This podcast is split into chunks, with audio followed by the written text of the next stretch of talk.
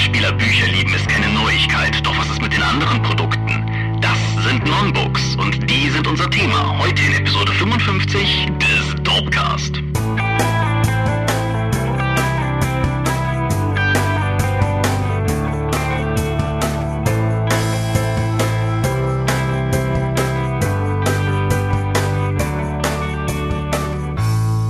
Hi und herzlich willkommen zu Episode 55 des Dorpcast. Wir sind völlig durch und trotzdem einmal wieder hier, um etwas aufzunehmen, was mit dem Thema Rollenspiele zu tun hat. Wenn ich wir sage, dann meine ich zum einen dich. Michael Mingers, guten Abend. Und zum anderen mich, Thomas Michalski. Hoi. Und unser Thema soll sein heute Non-Books im Rollenspielbereich beziehungsweise auch Merchandise im Rollenspielbereich. Genau, das ist eines der Themen, die gewünscht worden sind im Zuge der großen Umfrage, die wir hatten. Und einmal mehr wollen wir das sozusagen dem Wunsch nachkommen. Ebenfalls Dinge, die gewünscht wurden. Wenn diese Folge online geht, ist mutmaßlich vor einigen Tagen auch das Making of Dorpcast Video online gegangen. Zumindest zu dem Zeitpunkt, an dem wir das hier aufzeichnen, hat Tom die Daten von mir bereits bekommen und muss sie nur noch auf den YouTube-Kanal hochladen. Gehen wir also davon aus, dass das Ganze erfolgreich war und erfolgt ist. Das Ganze ist ein sechs, siebenminütiges Video geworden und ja, zeigt halt einfach so ein bisschen jetzt nicht sonderlich lehrreich mutmaßlich, aber zumindest ganz, ganz nett mal erklärend, wie genau so eine Folge bei uns eigentlich zustande kommt. Und ja, könnt ihr mal reinschauen, vielleicht gefällt's euch ja. Gut, wollen wir über Medien reden? Gerne. Fang doch mal an. Fange ich mal an. Ich habe eine Fernsehserie gesehen und zwar Daredevil, die Netflix-Serie, die neue. Die erste Staffel. Genau, mehr gibt's ja nicht. Okay. Die, die zweite Staffel wird jetzt irgendwann demnächst gedreht und wird, wurde jetzt ja schon angekündigt, als äh, neuen zusätzlichen Charakter einen gewissen Frank Castle beinhalten. Aber das gilt, wie gesagt, für die nächste Folge. Diese Folge hier, äh Quatsch, diese Staffel hier, die ich jetzt gesehen habe, ist halt sozusagen ein bisschen die Origin-Story der Person, die dann eben Daredevil wird. Und mich hat lange keine Fernsehserie, insbesondere auch visuell, so beeindruckt wie Daredevil. Wie kommt denn das, Thomas? Das, das hängt zum einen erstmal einfach damit zusammen, dass der Director of Photography, der halt auch vor allen Dingen in seiner Funktion als Beleuchter da sehr seinen Stempel drauf gedrückt hat, eine Serie geschaffen hat, die in ihrer ganzen Low-Key-Ausleuchtung viel mehr an beispielsweise alte Film Noir-Titel erinnert, als zum Beispiel ein klassisches modernes Superheldenmaterial. Die ganze, ganze Ausgestaltung, die Art, wie es normalerweise, also in den meisten Szenen gefilmt ist, ist viel mehr reminiszent an eben der schwarzen Serie und allem, was daran hängt, als jetzt irgendwie an, an klassischem Marvel, Popcorn, Hollywood-Kram oder eben zum Beispiel auch an dem ganzen Agents of S.H.I.E.L.D.-Look. Das ist insofern interessant, als dass Daredevil halt schon Teil des Cinematic Universe ist. Es wird in verschiedenen Positionen und ähm, Situationen immer mal wieder Bezug genommen auf die Ereignisse, insbesondere im ersten Avengers, aber auch auf die, die Mitglieder der Avengers. Aber die Serie steht auf eigenen Füßen und wenn man halt diese paar Nebensätze weglässt, spielt es insofern keine Rolle, als dass man von dem ganzen Bling-Bling, Superheldenkram soweit nichts mitbekommt. Der zweite Grund, warum die Serie mich visuell unglaublich begeistern konnte, ist die Art und Weise, wie Action inszeniert wird, weil anders als in, ja, 99 Prozent von allem, was man sonst irgendwo so in letzter Zeit an Action geboten bekommt, traut sich Daredevil einfach draufzuhalten. Keine wilden, hektischen Schnitte, keine wackelnde Kamera, sondern einfach eine gute, sichtbare, große Sicht auf, ja, eben all diese einzelnen äh, Facetten, die die Action-Szenen ausmachen. Da sind vor allen Dingen zwei gewesen, die mich sehr beeindruckt haben. Es gibt eine, die spielt mehr oder weniger in einem langen Flur, wo halt links und rechts Räume abzweigen und durch die sich Daredevil kämpft. Aber die Kamera bleibt im Flur. Die fährt zwar zweimal hin und zurück in einem langen, ich vermute, technisch gesehen mit zwei, drei Schnitten versehenen, aber in einer einzelnen langen Aufnahme. Gelegentlich verlagert sich der Kampf in den Flur, findet da dann weiter statt, verlagert sich wieder in Nebenräume, wo dann halt, was weiß ich, nur Leute rausgeworfen werden oder so. Und was vor allen Dingen in diesen Szenen unglaublich herüberkommt, ist, dass Daredevil eben kein Superheld mit Superfähigkeiten ist. Und gegen Ende dieser Kampfszene sind alle, der Protagonist wie die letzten Goons, die noch stehen, einfach auch fertig und lehnen an Wänden und fallen mehr ineinander, als dass sie noch miteinander kämpfen. Das Ganze ist halt einfach in einer einzelnen, wunderschönen, eingefangenen Szene ein, sozusagen aufgenommen. Genauso gibt es dann etwas später eine, die sich rund um ein Taxi ereignet und man kriegt kaum mit, was draußen passiert, aber jetzt nicht, weil das irgendwie so verrüttelt wird, sondern weil die, der Fokus auf dem, auf der Person im Taxi liegt. Und draußen zwar Action stattfindet und was man sieht, ist halt auch stunt-technisch toll, aber es ist halt nicht überinszeniert. Und alleine deshalb hat die Serie mich völlig begeistern können. Okay, da ist der Schurke der Kingpin? Der Schurke ist der Kingpin, der allerdings in seiner Darstellung, sagen wir mal, sehr weit von dem Kingpin entfernt ist, den uns der Daredevil Kinofilm spendiert hat. Ich habe mir sagen lassen, es gäbe Comic-Iterationen von Daredevil, wo der Kingpin ähnlich funktionieren würde. Da bin ich nicht informiert genug, um da was zu sagen zu können. Genau, ähm, wie heißt denn der Mann mit Vornamen? James D'Onofrio. D'Onofrio auf jeden Fall spielt den Kingpin und macht das sehr cool. Die Mentalität dieses Charakters, Matthias beschrieb es so ein bisschen so als äh, ein bisschen wie Frankensteins Monster. Er ist sehr impulsiv, er ist sehr, wie soll ich sagen, wenn, wenn bei ihm Emotionen aufkochen, sind sie sehr extrem und Donofrio verkörpert das. Und das Interessante ist vor allen Dingen auch, dass die Art und Weise, wie der Kingpin inszeniert ist und die Art und Weise, wie Daredevil inszeniert sind, genug Raum lassen, dass man beide sympathisch finden kann. Und das ist, der, der Widersacher ist der Kingpin. Das ist keine Frage. Aber du verstehst, warum er tut, was er tut. Okay. Und es wird mutmaßlich genug Szenen geben, wo du für den Kerl hältst. Nicht unbedingt gegen Daredevil, aber es ist halt auch ambivalent genug, wie da Leute miteinander verzahnt sind, dass du halt auch einfach, du weißt, wo er herkommt, du weißt, was er willst und du, du verstehst auch eigentlich, warum er tut, was er tut. Nur ist er halt in seinem Handeln auf der moralisch bösen Seite. Okay. Ich habe kein Netflix, aber vielleicht gucke ich es irgendwann mal, wenn es woanders landet. Solltest du tun, ist auf jeden Fall eine sehr, sehr empfehlenswerte Fernsehserie. Okay. Ich habe noch einen Film geschaut, der heißt Oblivion. Der hat, wie heißt die Nase? Tom Cruise. Genau, in der Hauptrolle. Es ist ein Science-Fiction-Film, spielt auf der zerstörten Erde. Tom Cruise und irgendeine Schnalle sind dort runtergeschickt worden, um eben irgendwelche Drohnen zu reparieren und äh, sich die Gegend anzuschauen, während dort noch große Maschinen das Wasser abpumpen, um Energie zu gewinnen. Mhm. Es gibt wohl noch angeblich Aliens, die dort rumlaufen und die letzten äh, von der die letzten Überlebenden der angreifenden Alienrasse waren, die man dann besiegt hat, indem man die Erde vernichtet hat, bla bla bla. Und die sind jetzt halt nur zurückgeschickt worden. Was die nächsten zwei Stunden dann passiert, sind eine Aneinanderreihung von Science-Fiction-Klischees, die man leider relativ weit kommen sieht. Der Film hält den Zuschauer leider für relativ doof, weil er ihm ständig immer alles erklärt, was um ihn herum passiert. Die, die Action-Szenen sind immer so wie, wie nach dem Schnittmuster dann eingesetzt, damit man nicht umfällt. Äh, Morgan Freeman spielt noch mit und darf wieder mit Sonnenbrille in dunklen Räumen sitzen und geheimnisvollen Kram erzählen, damit er eben seiner Rolle gerecht wird. Der hat mich überhaupt nicht überzeugt. Oblivion fand ich sehr, sehr schwach, wenn auch visuell eindrucksvoll. Ich wollte gerade sagen, er ist hübsch. Das muss man ihm, muss man ihm einfach zugestehen. Ja, aber der, der wieder seine Charaktere und die Schauspieler und äh, alles wirklich verschwendet. Das ist wirklich bedenklich. Auch die ganzen, dass er aus den Themen alles nichts macht, sondern es immer noch so anreizt und dann gibt's wieder einen Twist und du denkst, nein, komm, das habe ich ach, echt ernsthaft, das habe ich kommen sehen. Hast du Moon gesehen? Nein. Also wie der Mond? Nein. Den habe ich kurz vor Oblivion gesehen. Und es ist interessant, weil die Filme sich einige Tropes teilen, wenn auch nicht alle. Und Moon auf so vielen Ebenen so viel besser ist. Insofern ja. Das Einzige, was mir bei Oblivion positiv im Gedächtnis geblieben ist, ist, dass diese eine Drohne, mit der er sich da die ganze Zeit immer wieder irgendwie anlegt, dass der Film es relativ gut geschafft hat, für mich zumindestens diese Drohne als, als Widersacher zu etablieren. Anders jetzt als einfach nur als Ding, das ihn jagt, sondern dass du halt schon gedacht hast, ah, die wieder. Ist mir überhaupt nicht so gegangen. Nee? Ich wusste, ich mir wäre jetzt nicht mal aufgefallen, dass es immer die gleiche Drohne wäre. Okay, das äh, spricht nicht für den Film. Okay. ja, dann können wir über was reden, was wir beide gesehen haben. Uh, Kung Fury. Genau. Ja, ich habe ja damals sogar beim Crowdfunding Geld drauf geworfen, damit dieses Meisterwerk dann entstehen kann. Und bist du zufrieden mit dem, was mit deinem Geld gemacht wurde? Ich bin sehr irritiert davon, was da rausgekommen ist, weil das ist ja eine Achterbahnfahrt des Wahnsinns, der da in einer halben Stunde dem Zuschauer um die, äh, um die Augen geschlagen wird. Das ist schon echt ein wildes Stück Film. Ja. Ja, er hat, er macht zwei Dinge, die ich sehr, sehr mag und er hat eine Sache, die mir nicht so hundertprozentig gefallen hat. Was, was ich, also zum einen gut, völlig, völlig ab vor diesen Punkten jetzt mit dem Wahnsinn hast du vollkommen recht. Also hat der Film, finde ich, ein paar One-Liner, die in den 80er Jahren irgendwie mindestens genauso gut aufgehoben worden wären, wie auch immer, als es jetzt in dem Film ist. Das Äh, ist doch die you. Idee dahinter. Genau. Und äh, was ich aber gleichzeitig mochte, was ich gar nicht so sehr als 80er Jahre Trope irgendwie identifizieren würde, ist teilweise die völlige Dummheit von Figuren. Also, wenn, kann man, kann man das sagen, ohne zu spoilern? Ich glaube, es ist egal. Das ist ein halbstündiger Film, der frei im Internet verfügbar ist. Genau. Wenn, wenn er am Ende das Hakenkreuz sieht Mhm. und dieses, dieses Zeichen habe ich irgendwo schon mal gesehen und dann halt in der Rückblende irgendwie die diversen Nazi-Szenen von vorher eingespielt werden, als wenn das irgendwas wäre, was man irgendwie vorher nicht bemerkt haben könnte. Das fand ich halt wirklich cool, weil es halt, es ist halt nicht ein reines 80er-Jahre-Trope, aber es macht diesen Film, ich finde, es zeichnet ihn sehr aus. Er hat ja ein paar solche Momente. Irgendwie Adolf Hitler, ich kenne ihn, er ist sehr schrecklich. Ne, Das, das fand ich halt irgendwie, das, das, das hat mir ganz gut gefallen.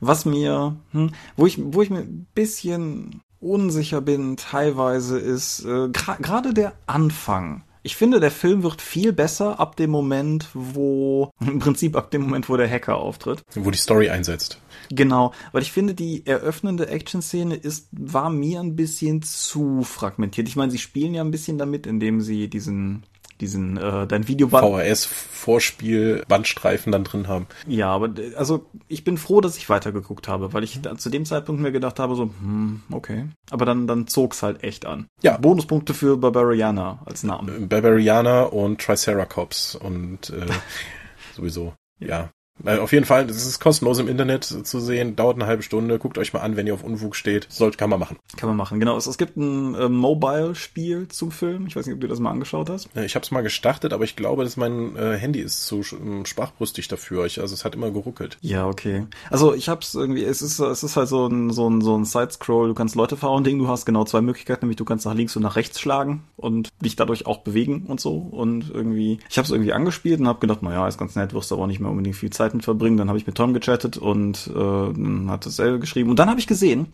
dass der unterste Eintrag in der Highscore-Liste The Hoff ist. Und dann habe ich mir gedacht, den kriege ich. Und? Ja, mittlerweile bin ich auf Platz 3 der Highscore-Liste. Das ist irgendwie, ich, ich glaube, ich habe momentan irgendwie, mein Highscore ist 94.000 irgendwas Punkte. Und ich weiß nicht, wie weit Tom ist. Auf jeden Fall habe ich Tom dann meinen ersten Highscore geschickt, womit ich den Hoff rausgehauen habe. Und dann kam von Tom nur ein, na gut, vielleicht muss ich das ja doch noch spielen. Okay, man, schön, dass du noch Ziele im Leben hast.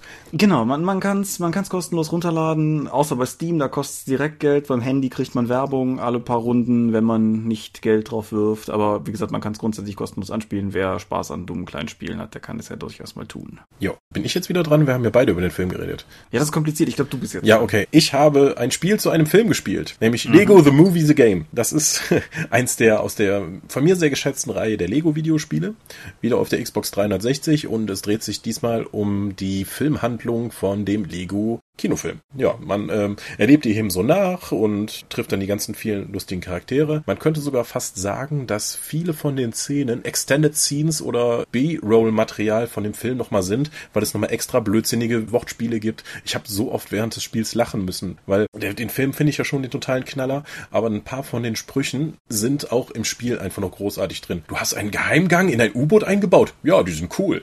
Was? und äh, das funktioniert aber auch wunderbar wunderbar. Es ist relativ abwechslungsreich. Der freie Modus äh, ist stellenweise auch schon ziemlich fordernd. Also im, im fordernd im Rahmen eines Lego-Videospiels. ich habe mir jetzt auch alle Achievements da geholt. Man kann Hosen zwischendurch einsammeln. Ähm, ja, äh, man, es gibt Tanzeinlagen für den Everything is Awesome Song, wo du dann Quicktime-Event dann machen kannst, um dann möglichst viele Punkte zu sammeln. Das ist schon ein spaßiges Teil. Es gibt zwischendurch, um auch mal wieder ähm, den Lego-Aspekt stärker rauszubringen, kannst du immer mal wieder Baupläne finden. Dann siehst du links mehrere Lego-Steine zur Auswahl und rechts wird dann das Modell nach und nach gebaut. Das musst du allerdings nicht komplett bauen, weil da wirst du eine Zeit lang beschäftigt, sondern es geht dann in verschiedene Phasen. In der ersten Phase musst du dann ein Teil aussuchen, was dann dazu gesetzt wird, in der zweiten Phase zwei und dann der dritten drei und so weiter. Die ersten, die du halt im Spiel hast, ist nur eine Phase, bis dann im Finale mit fünf Phasen. Während dieser Zeit tickert dann auch immer eine, ähm, eine Uhr runter und je schneller du bist und je weniger Fehler du machst, desto mehr Steine und damit Geld kriegst du am Ende raus. Das ist zwar eine schöne Idee, mal den Lego-Bauaspekt reinzubringen, allerdings ist es relativ häufig schwer zu sehen, welches von den Lego-Bausteinen du tatsächlich jetzt reinstecken musst. Die sind sich auch nochmal oftmals genug ähnlich und wenn du am Ende des Spiels relativ große Bauprojekte hast, musst du auch noch relativ nah ranzoomen, um zu sehen, worum es jetzt eigentlich da genau geht. Das ist also nicht ganz ideal gelöst. Ja, gut, ja. Aber insgesamt ist es auch wieder eins von den vielen Lego-Titeln, die ich empfehlen würde. Imitiert das Spiel so ein bisschen den Animationslook des Films? Der hat ja, der wie soll ich sagen, der gibt sich ja durchaus Mühe, so ein bisschen Brickfilmartig keine zu hohe sanfte Framerate aufzuweisen. Oder ist das, das Spiel, sieht das Spiel gut? Das wäre mir so nicht aufgefallen. Das sieht, glaube ich, so aus wie die, wie die anderen Lego-Spiele auch. Okay. Das ruckelt jetzt nicht sozusagen im Filmablauf. Okay. Und es halt Batman. Natürlich aus Batman. Batman macht Dinge auf jeden Fall besser. Batman. Gut, einen habe ich noch. Sagt dir der Name Lee Brackett etwas? Nee. Das ist an sich ganz spannend. Die Gute ist eine Science-Fiction-Autorin gewesen in den Vereinigten Staaten, ist irgendwie 1915 geboren und 1978 gestorben, also auch schon eher so die vorige Generation. Und äh, Lee Brackett hat im Filmbereich sich ein paar Sporen verdient, ist unter anderem Drehbuchautorin gewesen bei so ein paar Klassikern wie Rio Bravo oder bei den, den Chandler-Verfilmungen The Big Sleep und Long Goodbye und war auch eine relativ lange darin unbekannte Co-Autorin von Das Imperium schlägt zurück. Was uns mal wieder dazu bringt, wie ich eigentlich auf die gute gestoßen bin. Und sie hat halt auch Science-Fiction und Fantasy-Romane geschrieben und einen davon habe ich jetzt gelesen. Das Buch oder die Geschichte heißt in ihrer, je nach ihrer Veröffentlichung wahlweise The Sword of Rhiannon oder The Sea Kings of Mars. Mhm. Und ja, bedient einen, einen ähnlichen, also bedient das ähnliche Segment der Mars Fantasy, wie du es zum Beispiel halt auch bei den John Carter Titeln oder so hast, aber halt dann schon nochmal anders. Also es beginnt halt in einer fernen Zukunft auf dem roten Planeten Mars, wo ein in so einer düsteren, heruntergekommenen Stadt einer von, der Protagonist von so einem hinterlistigen Typen angesprochen wird, weil er halt das titelgebende Schwert von Rhiannon gefunden hat und meinte halt, er wüsste, wo das Grab wäre. Und du kriegst dann halt raus, dass das Grab was ganz Tolles ist. Und dann reisen die dahin und dann passieren in dem Grab Dinge und das Ende vom Lied ist, dass der Protagonist aus der zukünftigen tristen Marswelt in die tiefe Vergangenheit des Mars geworfen wird, wo das Ganze ein meeresbedeckter, grüner Planet mit so einer Fantasy-Kultur ist. Der wird halt von den, also es gibt halt verschiedene Fraktionen, es gibt die erwähnten Sea Kings, es gibt irgendwie grausliche alte Schrecken aus grauer Vorzeit und es ist dann so eine, so eine klassische, so eine Art von Fantasy, Science-Fiction-Erzählung, wie du die heute einfach selten nur noch findest. Er wird dann halt relativ schnell gefasst, er wird dann, ist dann zwischenzeitlich Sklave, dann ist er irgendwie Anführer von irgendwas, dann geht das aber wieder in die Brüche, dann ist er wieder ein Gefangener und so weiter und so fort. Das ist halt so, so, so ein klassischer Ritt auf 150 Seiten wo heute wahrscheinlich irgendjemand 800 Seiten zu schreiben würde, wenn er dasselbe Thema hätte. Genau, eine Trilogie. Mindestens, ja. Und dann gibt es noch einen Spin-off. Nee, und die, die, der Text ist auf jeden Fall, ich fand das Buch sehr lesenswert, aus zwei Gründen auch bemerkenswert. Zum einen ist die Sprache dieser Romane, ohne dass ich das jetzt hier gut beschreiben könnte, aber diese Sprache dieser Romane einfach ganz anders. Die Art und Weise, wie Fantasy-Prosa und Science-Fiction-Prosa in den 50er Jahren funktioniert hat, ist unglaublich weit davon entfernt, wie das heute der Fall ist. Und damit meine ich jetzt nicht nur sozusagen sagen, die, die George Martin-Zäsur oder so, das ist auch einfach spürbar Prä-Tolkien, was du da liest. Und das macht es heutzutage sehr frisch weil wir sowas kaum noch geboten kriegen. Und zum anderen ist es halt ganz interessant, weil es ein Genre-Titel aus der Mitte des letzten Jahrhunderts ist, der von einer Frau geschrieben wurde. Was ja auch unglaublich selten ist. Teilweise ja sogar fast, fast bis heute, aber damals halt wirklich. Und das ist teilweise ganz interessant, weil in dem Buch Passagen drin sind, mit denen ich glaube ich ein Problem gehabt hätte aufgrund der Rollenverteilung, der Sexualisiertheit der Szene, wenn das halt von einem Kerl geschrieben wäre. Wo ich allerdings, ich meine, es ist dann immer noch fragwürdig, wenn es da unter anderem um, sagen wir mal, Macht- und Dominanzgeschichten zwischen Mann und Frau geht und was auch immer.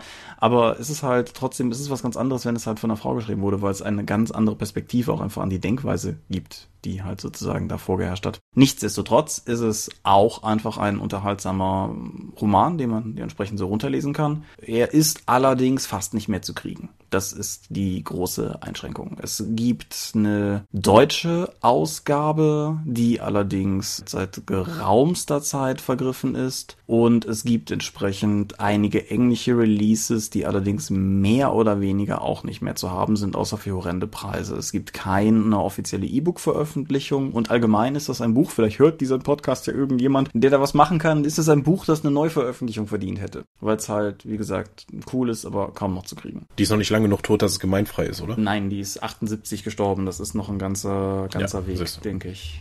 Ja, Ansonsten, ja, wenn ich habe ich hab das tatsächlich auch schon überlegt. Also wenn wenn das anders wäre, wäre das glaube ich ein Wochenendprojekt für mich, dass ich mich hinsetzen würde und sagen, ich übersetze dieses Buch jetzt nochmal neu und weiß ich nicht, stelle es irgendwie online oder so. Aber nein, ist halt noch ist halt noch Copyright drauf. Nichtsdestotrotz setze ich mal Links drunter. Die deutsche Ausgabe, das ist so eine Pabel-Veröffentlichung. Da bin ich mir unsicher, ob die gekürzt ist oder nicht. Das war zu der Zeit halt, wer, wer das nicht weiß, Fantasy und Science-Fiction-Romane, die in der Zeit erschienen sind, je nach Verlag hatten so eine 160 Seiten Marke und die waren halt alle so lang. Mhm. Wenn die englische Ausgabe halt mal länger war, dann war die deutsche da halt kürzer. Ja, die gute alte Zeit in den 80ern und 90ern, wo man Fantasy und Science Fiction ja noch gekürzt hat, damit der Leser nicht überfordert wird. Ja, wobei, also ich meine, dann, dann kam später irgendwann die Phase, wo man die Dinge aufgeteilt hat. Das war mhm. auch nicht richtig Knorke, aber nein, genau, also wie gesagt, 50er, 60er Jahre. Das davon ist zum Beispiel auch, das ist einer der Gründe, warum ich die Dumarist-Romane neu übersetze für Atlantis, mhm. weil halt einfach unglaublich viel damals gefehlt hat, damit es auf das Seitenmaß passt. Wie dem auch sei, ich verlinke alles drunter. Wer es kaufen möchte, kann es kaufen. Und wer anderweitig irgendwie, vielleicht über die Bibliothek oder sowas, das könnte durchaus was sein ein, was da irgendwo rumfliegt. Dem. Also es hat auf jeden Fall meine Empfehlung. Okay, gut. Sind wir durch mit dem Medienkram? Ich glaube schon, ja. Zum Thema? Zum Thema. Ja, du so, du so als Verlagsmensch. Was ist denn eigentlich ein Non-Book? Non-Book ist alles, was kein Buch ist. Hahaha. ähm, Ende der Folge. genau. Nein, äh, Non-Books sind, also Bücher sind ja unser Kerngeschäft im Verlagsbereich. Allerdings gibt es dann noch die Non-Book-Sortimente. Die meisten Buchhändler werden dir sagen, mit den Non-Book-Sachen kann man richtig gut Geld verdienen, was natürlich eine komische Aussage von einem Buchhändler ist. Aber ja. die Marge bei Büchern ist äh, normalerweise nicht so toll, weil bei einem Buch kriegst du vielleicht vom Coverpreis 50 Prozent, dass du dann für dich als Umsatz, äh, als tatsächlichen Gewinn dann einstreichen kannst. Wenn du einen Stift verkaufst für einen Euro und der kostet im Einkauf halt 5 Cent, dann ist das schon mal besser und das ist irgendwie noch Teil der großen Idee, warum du die im Buchladen verkaufen kannst. Ich glaube, viele Buchhandlungen haben sich auch gerade zum Schulbeginn dann immer über Lamy-Füller und die entsprechenden Patronen darüber sehr gut gerettet. Ja, auf jeden Fall. Im Rollenspielbereich gibt es relativ viele Non-Book Produkte, die aber auch noch im Rollenspiel-Kontext sind. Das sind zum Beispiel die allseits beliebten Würfelbeutel. Mhm oder auch Spielleiterschirme, Battlemaps, Würfelbecher, Würfel natürlich, darf man natürlich auch nicht vergessen, Kartenmaterial, sei es nun irgendwelche Spielkarten mit Regelergänzungen oder auch äh, tatsächlich Landkarten. Mhm. Da sind immer die, die Grenzen dann zum Merchandise relativ eng, weil ein Würfelbecher ist schon ein nützliches Spielelement für den Rollenspielabend und warum nicht den Würfelbecher mit dem Wappen der des Mittelreichs oder von der Borenkirche oder von der Battletech-Fraktion, die man halt hat, dann benutzen. Klar, das ist ja auch, das ist geht halt in eine ähnliche Richtung wie andere Aspekte, die wir schon besprochen haben, die dazu dienen, den, den, wie soll ich sagen, die Identifikation mit der Marke und den Umgang mit der Marke in Bereiche zu heben, wo du normalerweise nicht damit interagierst. Und das weiß ich, ein, ein Zwölf-Götter-Würfelbeutel oder eben ein Dämonenkronen-Würfelbeutel ist ja schon ganz klar, sagen wir mal, auch einfach ein identitätsgebendes Statement, ohne dass man da jetzt irgendwie, sagen wir mal, groß Hintergedanken haben muss, aber es ist ja einfach cool sagen zu können, hier, guck mal, hier, meiner hat die Dämonenkrone. Mhm. Ja, oder auch diese komischen Holzschälchen, Schälchen, die es für DSA gab, mit jeweils einem Göttersymbol drauf. Du denkst ja zuerst, warum soll ich das? Das ist teurer als ein normales Holzschälchen, nur dafür, dass jetzt hier vorne so ein Göttersymbol drauf ist und dass es DSA gebrandet ist. Ja, kann man natürlich sagen, aber warum waren die Dinger so relativ schnell ausverkauft? Weil die Leute das auch gerne haben. Ist, ist einfach halt bei der Rollenspielrunde dann aus dem äh, Travia-Becher dann irgendwie was zu entnehmen. Die Gummibärchen hat mehr Stil als einfach jetzt nur aus einer Tupperdose. Ja, das ist ja nichts anderes als, was weiß ich, ich kann für winziges Geld eine Tasse kaufen, aber ich kann halt auch zum Beispiel eine was weiß ich, eine Muppets-Tasse kaufen, wenn ich jetzt total auf Kermit stehe. Das kostet mich dann mehr, aber dafür habe ich halt den Bonus im Umgang, dass wenn ich da sitze und aus meiner Tasse trinke, ich halt, was weiß ich, Kermit sehe und mich dann da freue. Und das ist, denke ich, bei, bei sowas wie den Würfelbeutel nichts anderes. Ja, es gibt ja dann immer wieder den Vorwurf der Geldmacherei mit diesen ganzen Nebenprodukten. Ja, das ist um Geld zu verdienen, wie eigentlich alle Produkte, die ein Verlag her oder eine Firma herstellt. Ja. Und wenn es kein Interesse bei den Fans danach gäbe, würden die Verlage und die Firmen das sowas auch nicht herstellen. Ja, beziehungsweise wenn sie es herstellen und merken, dass es nicht angenommen wird, dann machen sie es halt nie wieder, genau, ja. Genau. Und ich sag mal, auf einer anderen Ebene, im, im kleineren Maßstab kannst du sowas, um, um noch kurz bei den Würfelbeuteln oder vor allem auf Würfeln zu bleiben. Also das weiß ich, als ich beim Uhrwerk Verlag jetzt auf der RPC mir das, äh, die Fate-Sachen geholt habe, habe ich halt noch einen Uhrwerk-Würfel dazu bekommen. Durchaus mit einem wissenden Lächeln, weil sie schon sagten, das ist jetzt wohl kein Fate-Würfel. Mhm. Ne? Aber trotzdem ist es halt einfach nett. Ne? Du kriegst halt irgendwas, ein Würfel ist in der Herstellung jetzt auch nicht so das Ding, aber der Kunde freut sich halt vielleicht trotzdem drüber und wenn er zu Hause Hause durch seinen Würfelbeutel wühlt und an dem vorbeikommt, dann denkt er vielleicht auch einfach nochmal an den Verlag und ja, findet es halt cool, weil er was geschenkt bekommen hat. Mhm. Ja, wobei Würfel in der Produktion jetzt hm, nicht so billig sind. Das ist schon ein wertiges Geschenk und etwas, was jeder Rollenspieler eigentlich auch mal benutzen kann. Das ist natürlich auch richtig, ja. Nur sind trotzdem Würfel, also Würfel müssen wir nicht mehr groß drüber reden, da haben wir, glaube ich, mittlerweile zwei Folgen zu gemacht. Ist das? Lassen wir das mal sozusagen, zumindest für heute raus. Würfel 3 können wir auch noch irgendwann machen. Aber Würfelbeutel ist natürlich jetzt tatsächlich noch eher, sagen wir mal, im, im Merchandise-Bereich, würde ich sagen, ver, verbraucht, weil ein Würfelbeutel ist praktisch zu haben, aber das ist nicht unbedingt was, was einen direkten Spielbezug hat. Anders als viele der anderen Dinge, die du genannt hast. Ja, wie zum Beispiel, was nehmen wir? Spielleiterschirme? Spielleiterschirme ist ein guter Anfang, ja. Ja, Spielleiterschirme verkaufen sich nach wie vor hervorragend. Die meisten Leute, die ich kenne, setzen sich nicht ein. Echt nicht? Nein, tatsächlich nicht. Außer du, das würde ich eher in einem Spiel favorisieren, wo du Miniaturen hinter dem Spielleiterschirm verstecken musst oder wo ich oft auf Regeln referenzieren möchte. Zum Beispiel Pathfinder. Pathfinder würde ich vermutlich sogar mit Spielleiterschirm spielen. Savage Worlds eher nicht. Obwohl sie diesen tollen Universalspielleiterschirm haben. Ich muss auch zugeben, also ich benutze den, den Spielleiterschirm. Ich würfel zwar häufig aus Bequemlichkeit hinterm Spielleiterschirm, aber nicht, weil ich nicht will, dass die Spieler das Ergebnis nicht sehen oder so, sondern einfach halt, wie gesagt, weil das ist halt dann vor mir. Aber ich benutze Spielleiterschirme eigentlich vor allen Dingen ganz gerne, um meine Unterlagen abzuschirmen. Weil ich ja bekannterweise Retro bin und Dinge auf Papier schreibe, ist es halt auch, wenn das Ding aufgeschlagen vor mir liegt, für die Nebenleute schwierig, nicht irgendwann was drauf zu lesen weil es liegt halt einfach da. Und der Spielleiterschirm ist halt eine nette Art und Weise, das abzuschirmen und gleichzeitig auch wieder sozusagen ein bisschen was zum Spiel beizutragen, weil, was weiß ich, zum Beispiel mein, mein DSA-Mitspieler Gerard mag den den lustigen Goblin, der auf dem DSA-Spielleiterschirm drauf ist, irgendwie auch gerne und freut sich halt immer, wenn er den Goblin sieht. Und insofern ist das halt sozusagen einfach ein kleiner, hm, okay. kleiner Spielgewinn äh, dadurch oder ein Stimmungsgewinn vielleicht dadurch oder sowas. Ich habe mir ja damals so die 20-Zeiten von Kingdoms of Kalamar den Spielleiterschirm für deren D&D-Derivat genommen, beziehungsweise für deren D&D-Setting. Und das war das Dungeon Master Shield. Das ist also nicht nur einfach ein Spielleiterschirm gewesen, sondern der hatte noch mehrere dazu ausklappbare Sonderpanels. Unter anderem auch auf Spielerseite dann die Pizza-Matrix, wo du dann den Namen der Spieler eintragen konntest und was sie am liebsten bestellen, um dann eben die Essensbestellung zu beschleunigen. Ja, ich äh, habe den auch. Ich finde den völlig abgefahren und habe den tatsächlich nie benutzt, weil der war. Ich auch noch nicht. Aber das ist so ein obskures Teil.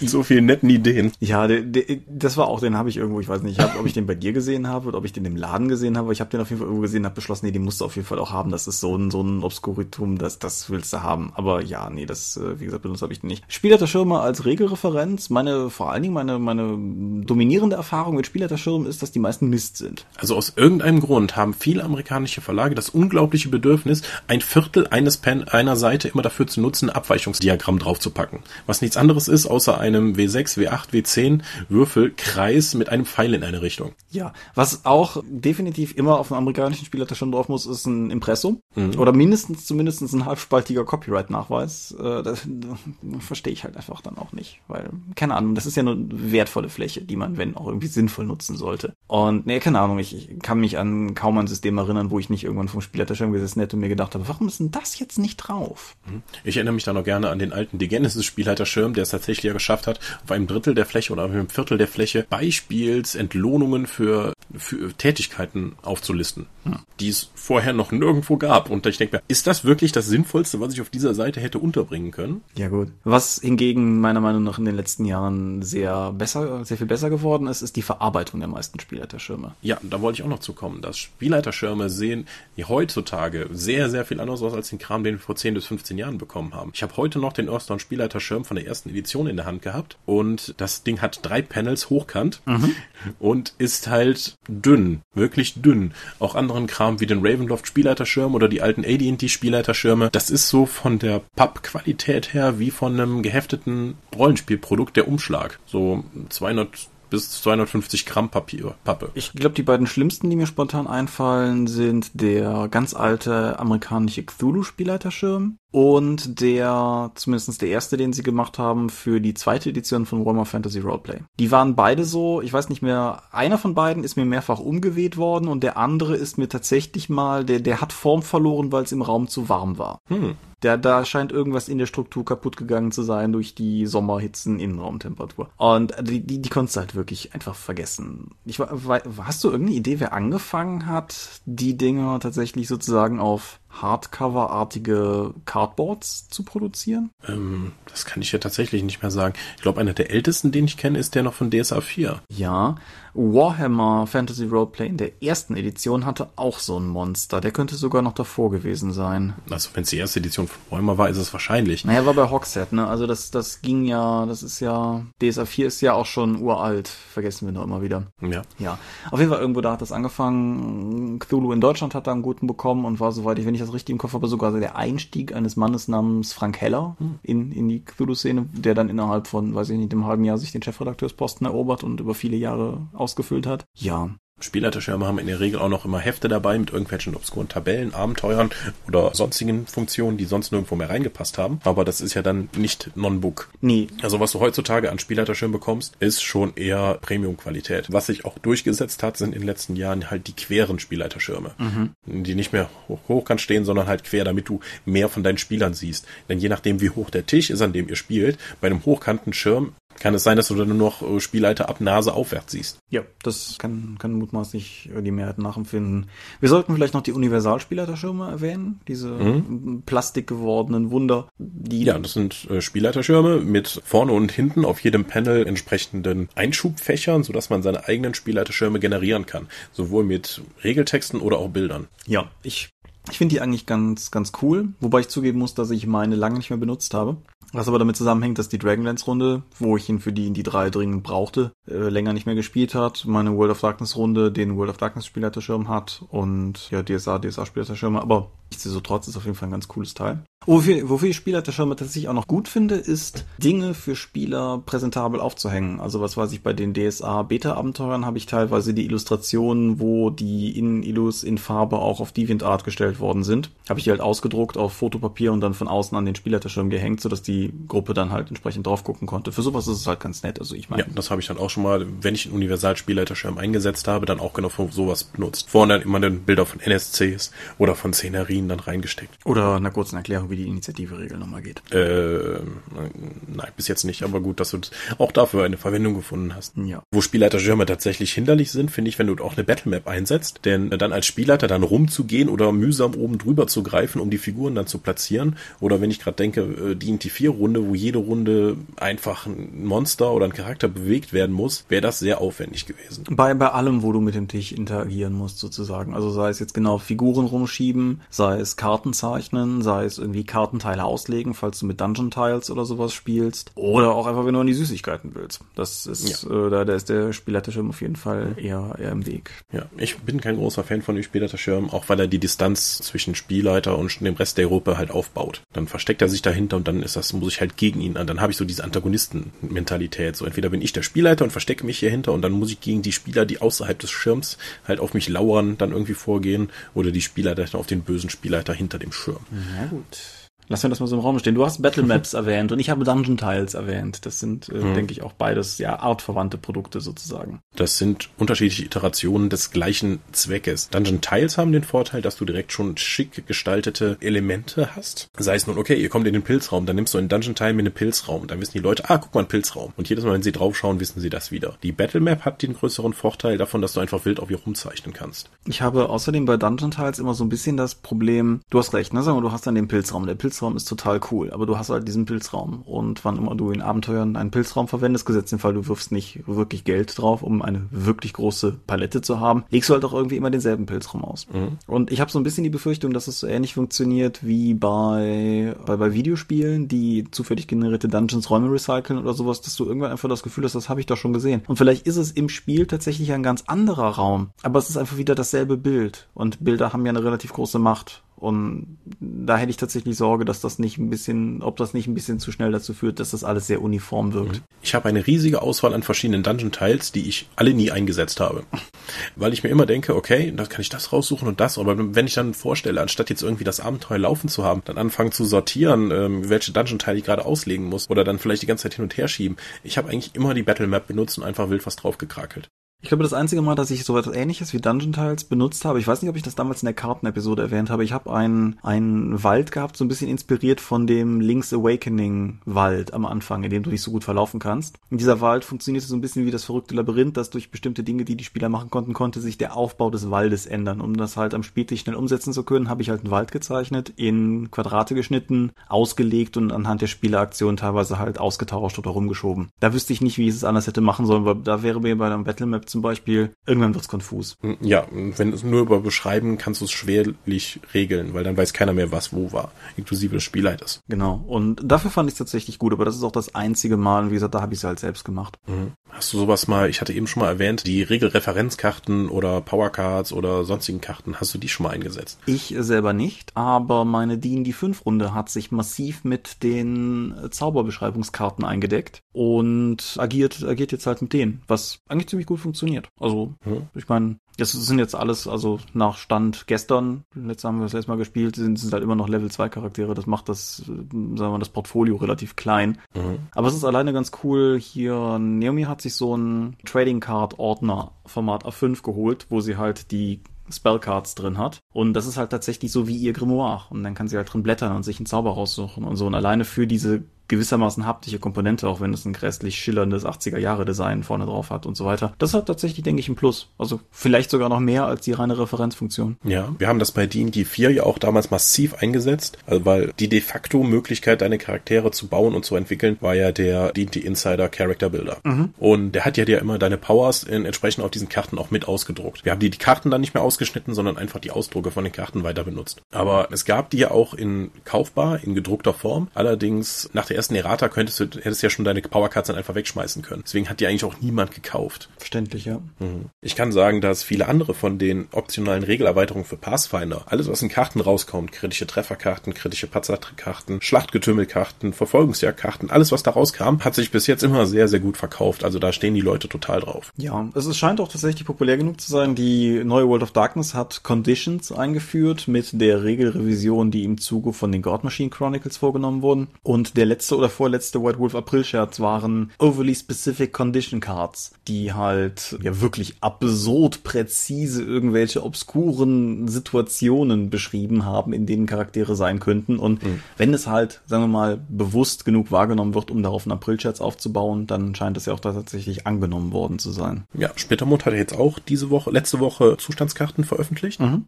Also es ist, das ist ja nicht nur einfach eine Erinnerung äh, für mich dran, wie ging noch mit den Regeln? Oh, Moment, ich brenne. Lass mich gerade mal nachschlagen, wie das mit Regeln funktioniert. Nein, du nimmst die Brennenkarte, gibst sie deinem Spieler, die liegt dann vor ihm aus. Alle wissen, oh, guck mal, der Spieler brennt, äh, der Charakter brennt noch und äh, wie die Regeln dann funktionieren. Das, also ich finde, ich mag diese, gerade die Zustandskarten finde ich eigentlich in den meisten Rollenspielen für sehr angebracht. Bei D&T 4 haben wir auch mal mit verschiedenen Sachen da experimentiert. Wir hatten auch mal so, so Aufsteller wie Namensaufsteller, wo dann jeweils die Condition dann drauf stand. Die haben wir dann auch immer vor den Spieler hingestellt. Ich finde sowieso, irgendwie Zustände und Conditions ist seit langem eine der ersten Sachen bei Rollenspielen, die mir untergekommen sind, wo ich nochmal das Gefühl hätte, Gefühl hatte, dass das etwas ist, was mein Spiel tatsächlich auf eine Weise bereichert, die ich vorher einfach so nicht präsent hatte. Ähm, naja, also das, was damit passiert, ist ja in den meisten Rollenspielen überall schon seit 10, 20 Jahren drin. Nur niemals halt in dem, in der Kategorie, das ist ein Zustand, den hast du oder den hast du nicht. Und wenn du ihn hast, äh, folgende Regeln. Mhm. Sondern die sind halt immer dann in unterschiedlichen und Subregelkategorien integriert. Genau, und es ist mir halt gestern auch nochmal aufgefallen, meine Gruppe stafft gerade durch tiefen Schnee und ich habe dann entsprechend irgendwie mit den Exhaustion Conditions gearbeitet und so. Und das ist halt, das ist halt tatsächlich cool, dass das geht. Und das war mir vorher so nicht bewusst. Und ich denke, jetzt gerade auch mit dieser Spielerfahrung heraus, dass Condition Cards etwas sind, jetzt sei es gekauft oder sei es einfach vorgebastelt, um sie den Leuten halt zumindest geben zu können. Du weißt als Spieler ja in der Regel in etwa, was in dem Abenteuer passieren wird. Das ist was, womit ich in Zukunft mehr arbeiten werde. Hm? Ich finde solche Karten auch für Bedingungen, die halt gerade in der Umgebung sind, äh, relativ, immer relativ passend so. Es regnet übrigens. Äh, bevor jetzt wieder alle Leute im Fernkampf vergessen, den Modifikator für schlechte Sicht einzumachen, legst du halt in die Mitte den, die Karte für schweren Regen, da stehen die Modifikatoren drauf und dann ist gut. Kannst du lustigerweise auch mit dem Universalspielerschirm kombinieren. Das geht auch. Ja. Das erste Rollenspiel, das für mich Karten für so etwas eingesetzt hat, da sind wir mal wieder, war Earthborn. Das hatte die Schatz- und die Kreaturenkarten. Ja, wobei auf den Schatzkarten ja nur vorne eine Ilu war und hinten Platz, um deine eigenen Infos einzutragen, aber die Kreaturenkarten, ja. Ja, aber auch, auch die die, die Schatzkarten fand ich eigentlich immer cool und ich wüsste so gerne, wo meine hin sind.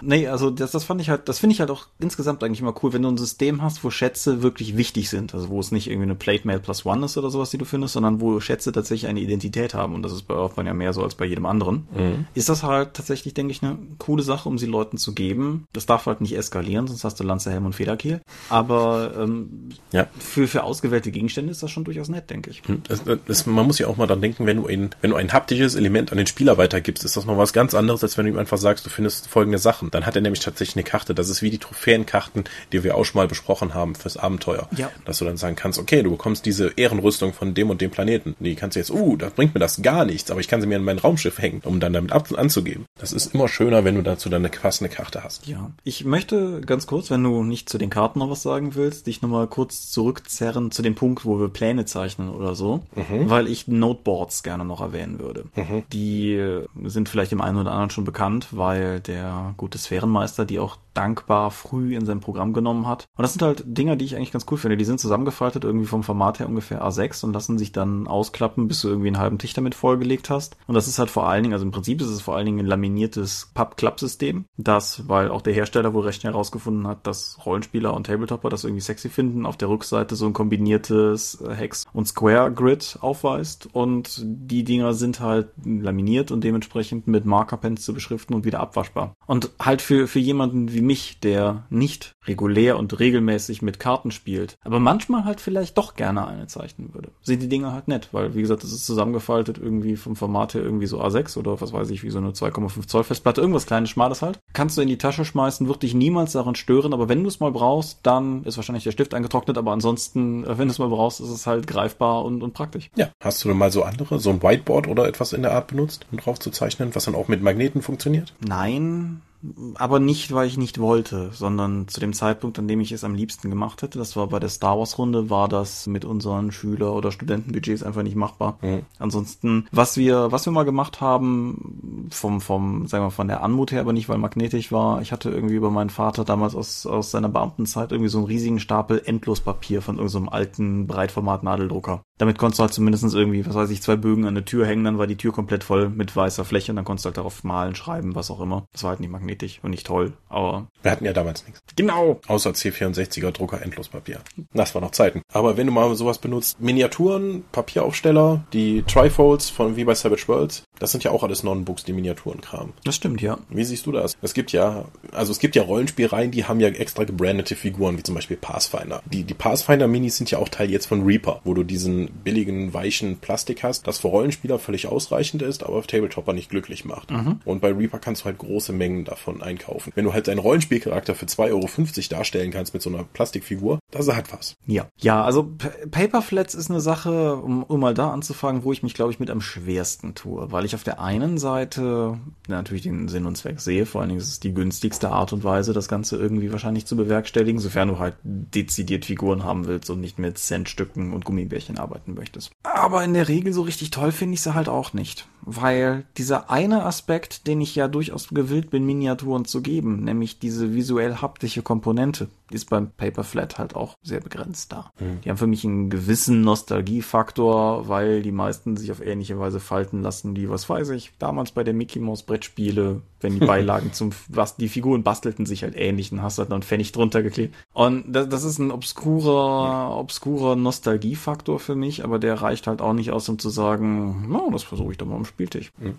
Also ich habe es oft eingesetzt, gerade bei D&T 4 und Savage Worlds. Eigentlich bei Savage Worlds sogar noch viel öfter. Gerade in unserer Runepunk-Kampagne habe ich auch mal das PDF dazu gekauft mit den ganzen Trifolds, das entsprechend oft ausgedruckt. Aber dann hast du auch wieder das Problem, was du auch hast, wenn du eine große Miniaturenbox hast, wie ich mit meinen Reaper-Sachen. Dann stehst du vor dieser Box und denkst dir, hm, ich könnte jetzt die richtigen raussuchen. Oder wir sagen einfach, die sind die und die und die und die und dann hast du wieder ein bisschen was von diesem Effekt halt verloren. Deswegen habe ich auch diese Box mit Reaper-Miniaturen. Ich denke mir, ha, die kann ich für alles Mögliche einsetzen, aber ja, das ist halt immer noch aufwendig jetzt. Je mehr du hast und je mehr Auswahl du hast, musst du auch entweder mehr sortieren, dafür brauchst du Platz, Zeit und Muße, oder aber du lässt einfach diesen Haufen da liegen, in dem in der vagen Hoffnung, sich doch mal irgendwann damit zu, darum zu kümmern. Ich wollte gerade sagen, der einzige Weg, wie ich mir vorstellen könnte, dass das für mich praktikabel wäre, wenn das jetzt halt tatsächlich so wäre, dass ich das wollte, wäre, dass es vorsortiert ist. Und dass wenn ich zum Rollenspiel gehe und was weiß ich, heute gibt's Orks, ich halt die Ork-Kiste nehme. Oder wenn es grober sortiert ist, dass ich zumindest in der Lage bin, sehr schnell mir eine Handvoll Orks abzuzwacken für heute Abend. Mhm. Wenn der Aufwand da viel höher wird, weiß ich selber, bleibt es auf der Strecke. Wahlweise, weil ich zu faul bin oder auch einfach, weil, keine Ahnung, es gibt genug Tage, genug Tage, wo ich halt Feierabend mache, Daten speichere, vielleicht noch irgendwas auf den Ulysses FTP Server schicke, meine Tasche nehme und zum Rollenspiel gehe. Und dazwischen ist halt einfach nicht die Zeit, um irgendwie großartig jetzt sagen wir viel Energie rein zu investieren. Es müsste halt tatsächlich irgendwie vorsortiert sein und wie sagt man so schön, First Order Retrievability. Es müsste halt so sein, dass ich mit dem ersten Griff auch an das rankomme und ich nicht tief wühlen muss, um, ich weiß genau, irgendwo da drin ist noch ein Nazgul. Das, das klappt nicht. Hm. Wusstest du eigentlich, dass ich tatsächlich mal Würfelbeutel selbst genäht habe? Das weiß ich, aber klar doch. Ja, stimmt. Ich habe dir auch welche geschenkt, ne?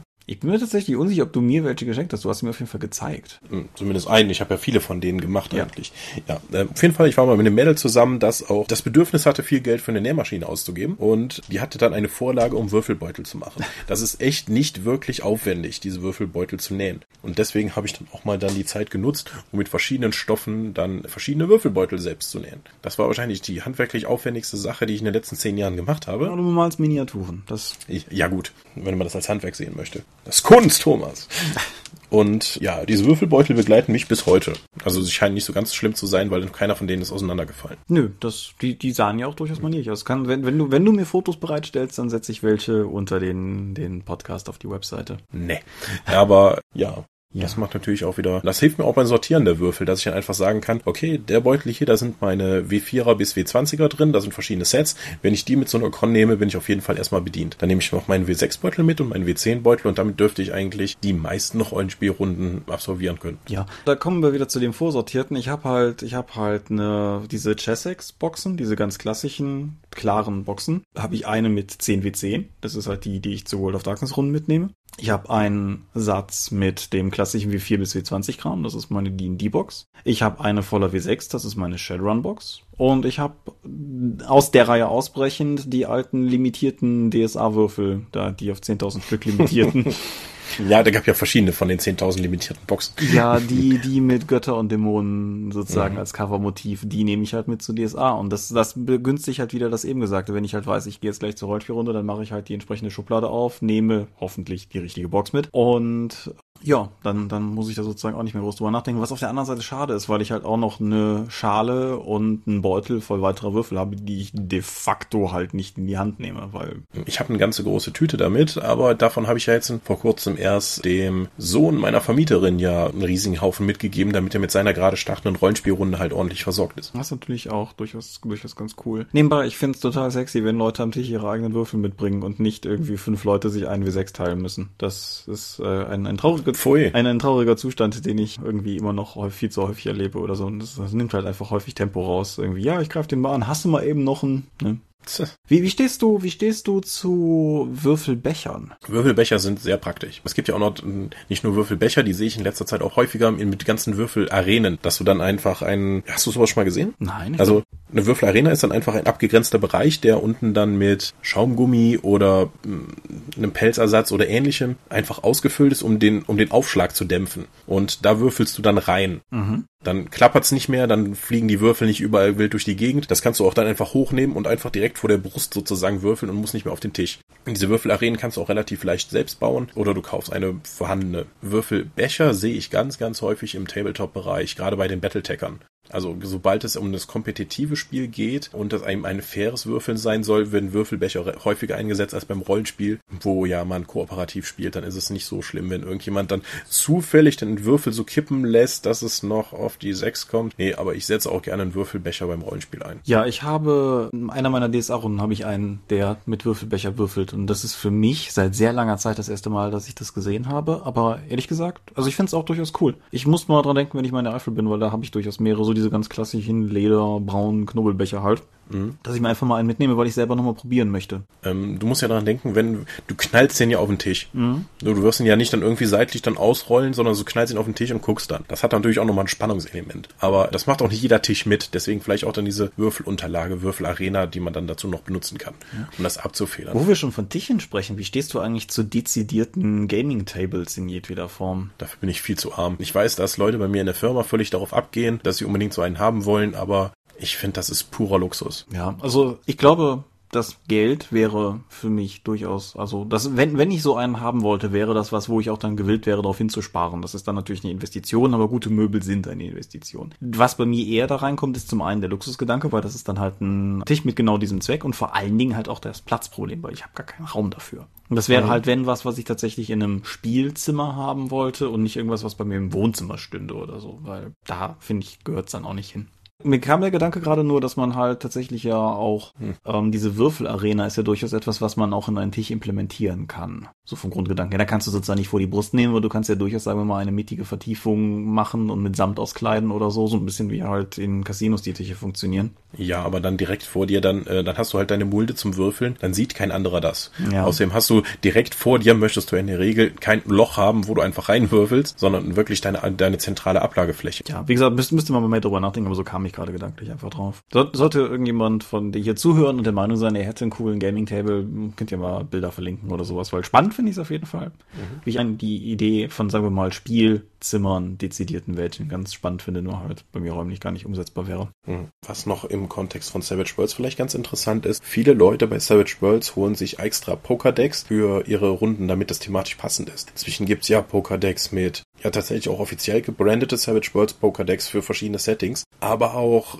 eben so, hey, ich hätte gerne ein Pokédeck mit nordischen Göttern drauf. Super, das passt für meine Hellfrost-Runde. Oder hey, ja, ich habe ein Pokédeck mit Wild-West-Charakteren. Super, benutze ich für Deadlands. Dass die eben für die Runden spezifisch dann nochmal ein Pokédeck anschaffen, um nochmal die Immersion zu steigern mit diesem Spielmaterial. Ja, mir, mir fallen tatsächlich gerade noch zwei andere Non-Books ein, die wir noch erwähnen können. Aber ja, erstmal, grundsätzlich, ja, kann ich nachvollziehen. Kann ich voll und ganz nachvollziehen. Ist halt, ich spiele so selten Savage Worlds oder irgendwas anderes, wo entsprechende Karten relevant wären, dass das bei mir keine Frage ist. Aber ich habe vor zwei Jahren bei dem Kickstarter mitgemacht, wo ich für Cthulhu-Karten geboten habe. Ich hoffe, die kommen irgendwann mal an, weil so schwierig kann es nicht sein, irgendwelche Karten zu machen. Der hat sich wohl verkalkuliert, aber ich kriege immer wieder Kickstarter-Updates, aber ich habe meinen Kram noch nicht. Ja, okay. Nee, was mir gerade einfiel, weil ich sowohl von Exalt, äh, Quatsch, von, von Savage Worlds erkenne, aber eben auch, da war gedanklich gewesen, von Exalted her sind diese kleinen Glassteinchen, mhm. die als Bennies oder bei Exalted als, als Charm, also als Punkt halt so in irgendeiner Form halt mir schon untergekommen sind. Finde ich, finde find ich nett, ist was. Ja, davon habe ich auch einen, so einen Würfelbeutel voll mit verschiedenen Farben, um verschiedene Sachen darzustellen. Genau. Sei es nun Magiepunkte, Lebenspunkte,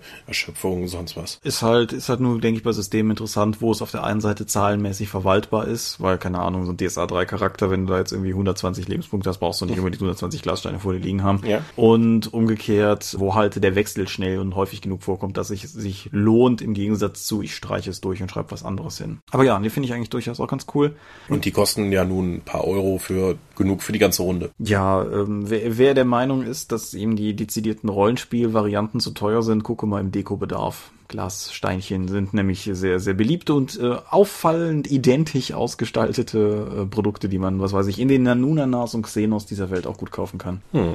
Und das andere, was mir in den Sinn kam, waren Tarot-Decks das ist ja auf obskure Art und Weise irgendwas, was diverseste Systeme sich irgendwie angedeihen lassen. Weil ich meine, gut, Magus finde ich durfte in gewisser Weise, weil das ikonische Element auf dem Cover des Magus-Grundregelwerks schon eine Tarotkarte war, so wie die Vampire ihre Rose hatten zum Beispiel. Und äh, beide Magus-Systeme hatten Tarotkarten und beide Magus-Systeme haben sich verzweifelt, händeringend versucht, einen Alibi-Grund zu bauen, warum das ein spieltechnisch relevantes Objekt wäre. Und faktisch gesehen, ich habe das Mage the Ascension Tarot Deck. Ich finde es total hübsch, aber ich habe es ehrlich gesagt noch nie für irgendwas anderes benutzt, außer so schon aus der Packung zu holen und durchzugucken. Weil ich die und sogar sagen, cool, hübsch. Genau. Und äh, DSA hat ja das Inra-Kartendeck mit entsprechendem Quellenbuch sogar dazu. Genau. Ich glaube, Mage the Awakening hatte auch ein ganzes Quellenbuch. Ich glaube, wenn dann wahrscheinlich sogar ein Hardcover.